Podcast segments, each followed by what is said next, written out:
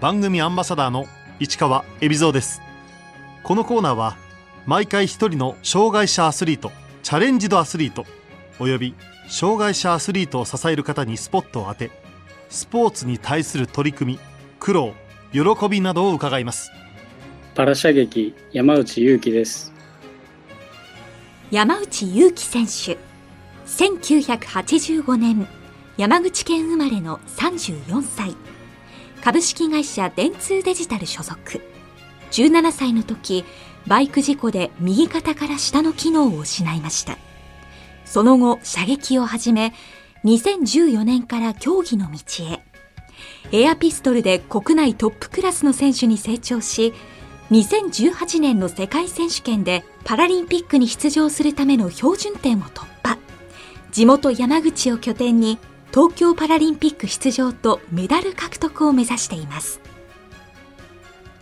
子供の頃はスポーツ少年だった山内選手。サッカーであったり陸上の中距離であったり、まあ、一番長く続いたのは、えっと、卓球とかですかね。ちょっと興味があったらこうすぐやってみるっていうタイプでした。ところが17歳の時オートバイで事故に、まあ、自分がバイクで、えーまあ、進んでいたところ、まあ、横から車が出てきて、まあ、その車にぶつかってしまったっていう事故でしてで、えーまあ、今の障害の状態としては右肩から右手全体にかけて一応麻痺が残ってまして、まあ、動く範囲ですと、まあ、若干肘が曲げれるという程度です。体が動く範囲で何かスポーツを始めようと思った山内選手。最初に始めたのはダーツでした。えー、まあ友人と最初は、えー、何の気なしに、まあ、やってみたんですけども、狙う楽しさといいますか、まあ、そういったところにこう惹かれてですねずっと続けたっていうことですね。いろんな大会に出たいという思いで、まあ、そのプロライセンスを取ることを目標に途中からはダーツの、まあ、練習を結構やってましたね。しばらくダーツを続けていた山内選手。射撃を始めたきっかけは？おじいちゃんが漁師をやってて小さい頃に今そういった姿にかっこよさをずっと感じてて憧れがありました。射撃を始める頃に、えっとまあ、テレビで、えーまあ、東京パラリンピックが開催されるかもっていう、まあ、ニュースとかでずっと見ててそういう自分もパラリンピックとか世界の舞台に立ってみたいっていう思いがこう湧き上がってきててでその時にえー、まあ小さい頃から、えー、まあ興味があったその射撃っで実際にそのパラリンピックの競技の中に射撃競技があるということが分かってでそこからまた自分が住んでる山口県で、えー、そのまあ体験ができるということで分かって体験会に参加して始めたっていう流れになりますね。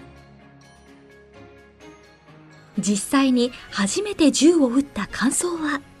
まあ、ダーツもそうだったかもしれないですけどやっぱ狙って打つっていうのが多分好きみたいで他の競技者の方たちからまあうまいねってこう褒めていただいたりして楽しさがこう増していってそのまま続けていったっていう形ですね。自分がやっているエアピストルというまあ種目になるんですけども、えー、ピストルはまあ左手片手で保持することができますので普通に両足で立って左手だけでこう標的に向かって狙って撃つというような形です。こうして20代後半から山内選手は本格的に射撃の選手の道を歩み始めます。パラ射撃には障害の種類によってクラス分けがあります。山内選手のクラスは？パラ射撃の障害のクラス分けは SH1 というのが自分の腕で保持して銃を構えて撃つことができるクラスと実際に銃は保持できなくて銃を置くバネがついたものがあるんですけどもそこに置いて構えて撃つという SH2 というクラスがありましてで自分は銃を保持する SH1 のクラスでやっております。本格的に競技を始める際、射撃はまず銃を持つ資格を取る必要があります。銃を所持するために、まず実際に弾が出る、まあ、空気銃を所持するためにはですね、まず自分の場合は弾が出ないビームピストルでまず初段を取るということがありまして、まずその初段を取ってから申請をするという形になるんですけども、その初段を取るところまでは、まあ、1年とかはかからなかったと思うんですけども、まずまずその段を取って、で、えー、と申請してからですね、エアピストルというのが日本で所持できる人数が500人という枠があって、その枠の、まあ、順番待ちをするような形自分の場合になったので、えー、そこから約1年、えー、待ちましてようやく所持することができました。所持し続けるためには、えー、1年目には何段まで取ってとかですねまあそういったどんどんこう技術を上げていかないといけなくなるんですけどもその部分でこう、えー、銃をえ手放されたりする方がいらっしゃるので所持制限があるえ人数の中でこう競技者はこうぐるぐる巡ってると言いますか、え、変わってるということはありますね。10メートル先にある小さな的の中心を狙って撃つ射撃競技エアピストル。山内選手が一番重視していることは？自分の中で、えー、こう大事にしてるのはやはり標的は動かなくて自分がまあ動くだけなので自分にしっかり意識を向けることがまず大前提で大事かなと思います。でその中で、えー、射撃の、えーまあ、サイトをしっかりこう動かさないことが大事なんですけどもその基本をしっかりこう一発一発繰り返し、えー、行えることが一番重要と自分は考えてやっております。同じ的を狙うダーツの経験は役に立ったんでしょうか？やはりダーツでやった時の姿勢といいますか実際に射撃はの試合は1時間15分時間があるんですけどもずっとこう構えて立ってその体力の部分では役に立ったのかなとは思います。山内選手は練習の時欠かさず続けていることがあります練習の時にうまくいったことをしっかりノートにつけていい記憶をしっかり残すようにしてます山内選手が初めて出場した国内の大会は？初めて出場した国内大会はパラ種目ですと2016年の全日本障害者選手権が、え、初めてになりますね。成績は P1 種目で、え、一応優勝できました。その初めて出て初めて優勝できた時に、まあ、2位の選手との差が1点差だったと思うんですけども最後までこう気持ちを切らさずに打てたのは良、えー、かったなと思いました。2017年11月、山内選手はタイのバンコクで行われたワールドカップで初めて国際試合を経験。世界の強豪と戦って学んだことは？順位としては17位だったんですけども、自分の目標としては、えっと、点数を、え目標にしてまして、えその当時、点数で言うと555点ぐらいは、え、自分は打てると思って臨んでいたのでで結果は549点だったと思うんですが若干悔しい部分はありましたね。世界で上位に入る選手はやはりそれぞれ自分の打ち方を持ってるなとこう感じました。えー、なのでいろんその時にいろんな強い選手をいろいろ見て、まあ、研究しようと思ってで、まあ、それぞれやはりその自分のスタイルをこう確立されてるなと思ったのでやはりその自分の、えー、打ち方に集中して、えー、打っていくべきだなと、えー、すごい思いましたね。東京パラリンピックに出場するためにはどんな条件があるんでしょうか？参加条件として、えー、それぞれの選手が MQS という、まあ、標準点を決められた国際大会の中で、えー、2回クリアしないといけないということがありましてまずその MQS の部分では自分はクリアできました。あとは東京パラに出場するためにそれぞれの国に対して出場枠が与えられるんですけども、その枠を取ることが次の目標になります。でその枠の配分の対象の試合になるのが、残すのは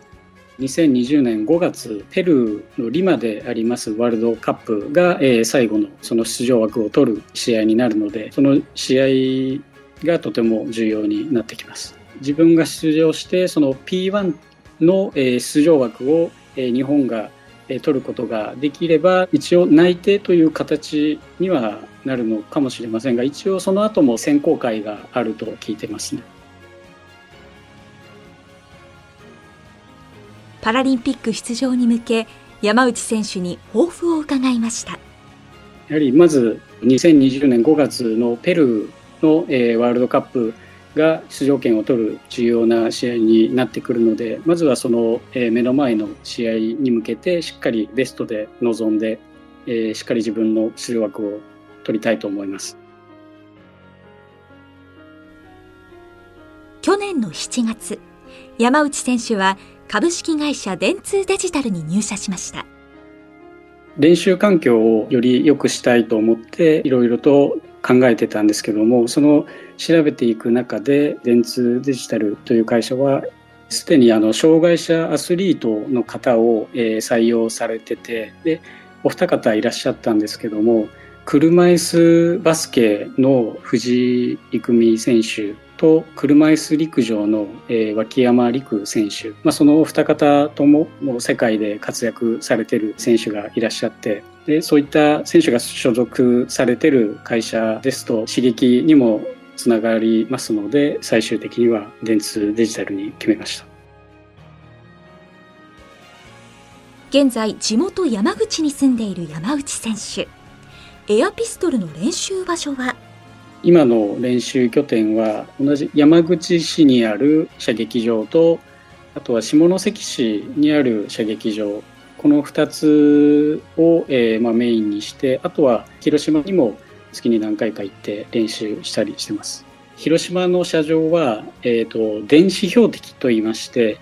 実際にこう弾を標的に向かって撃つとすぐ手前のモニターで点数が出るんですけども実際の国際試合ですとその電子標的がメインになるので電子標的で練習できるように、えー、広島に行ってますね。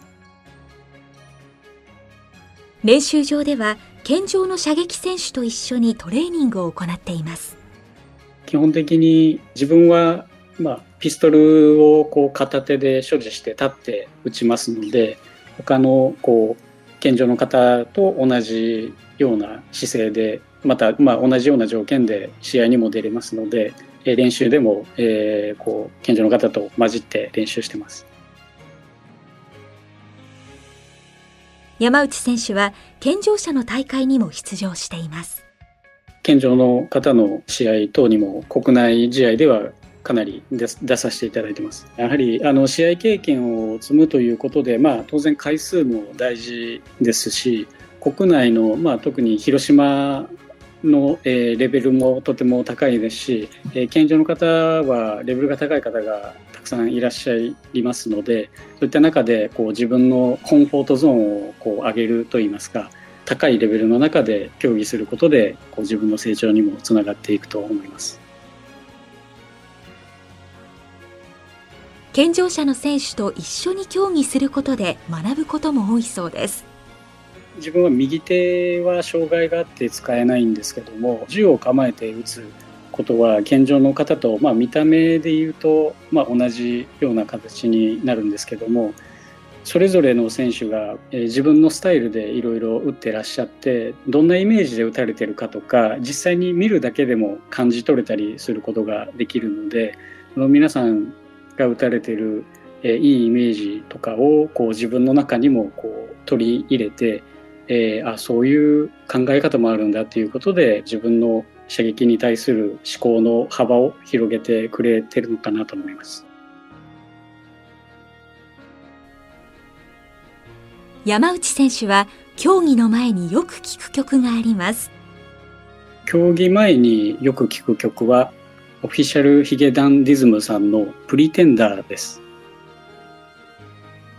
試合前ですとか、えー、練習前とかは、えー、どうしてもこう緊張感が上がって、えー、心拍数とかも結構上がりすぎてしまうことが自分の場合多いんですけども、プリテンダーをこう聞いてるととてもこう落ち着くというか、なんていうんですかね、胸がこうキュンとするような、えー、曲ですし、自分の試合前の緊張を落ち着けてくれてる曲だなと思って聴いてます。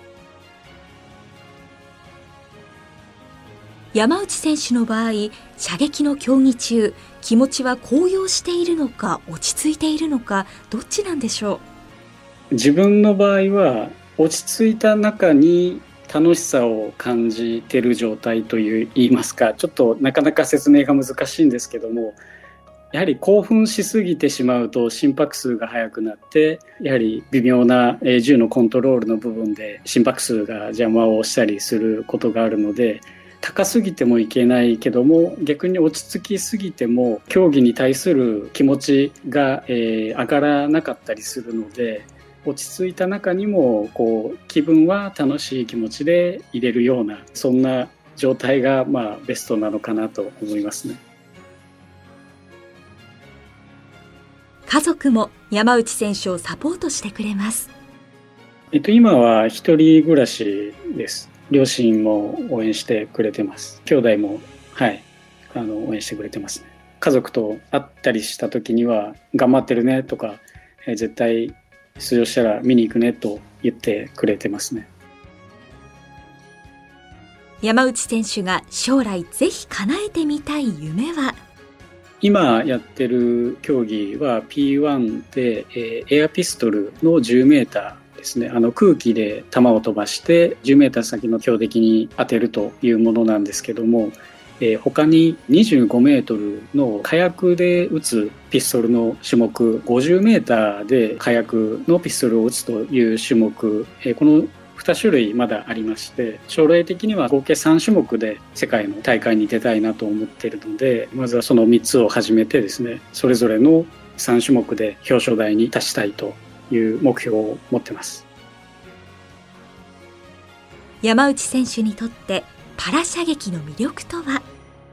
射撃でスポーツなので、えー、順位とかがあるんですけども実際にこう他の、えー、国の選手と直接的に戦ったりする種目ではなくてメンタルがすぐ結果というか点数に現れてきたりするんですけども